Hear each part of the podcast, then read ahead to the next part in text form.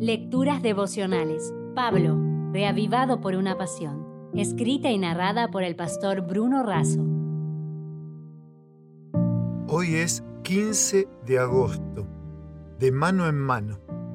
En Filipenses 4.1 leemos, Así que hermanos míos, amados y deseados, gozo y corona mía, estad así firmes en el Señor, amados. En el capítulo 4 de Filipenses, Pablo responde ciertas preguntas escondidas. ¿Cuál es el secreto de la victoria? Permanecer firmes en el Señor. ¿Y qué actitud debemos cultivar incluso en situaciones desafiantes? Alegrarnos en el Señor siempre. ¿Y cuál es la mejor manera de vivir nuestro estilo de vida? De modo moderado, íntegro y gentil. Hay tantas cosas que me preocupan. ¿Qué hago?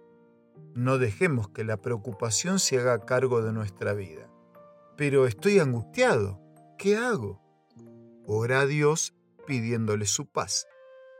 Estoy en la duda de cómo tomar las mejores decisiones. ¿Qué puedo hacer? Debemos escoger todo lo que es verdadero, todo lo que es respetable, todo lo que es justo, todo lo que es puro, todo lo que es bueno, todo lo que es de buen nombre, todo lo que es loable. A veces pienso en la prosperidad y también en la falta de recursos. ¿Cómo debería proceder en relación con esto? Debemos aprender a vivir en la pobreza o en la riqueza. ¿Y qué hago con las tantas cosas buenas que he aprendido?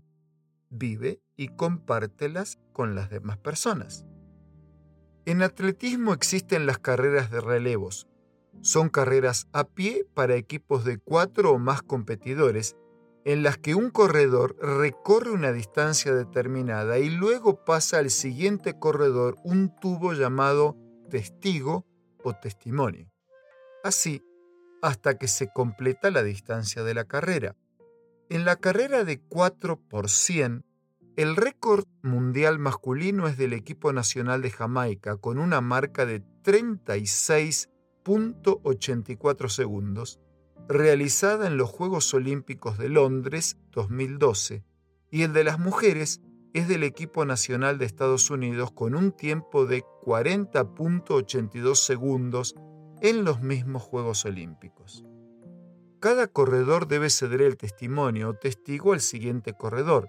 El testigo es una barra cilíndrica, tiene una longitud de 30 centímetros, un diámetro de 12 milímetros y un peso mínimo de 50 gramos.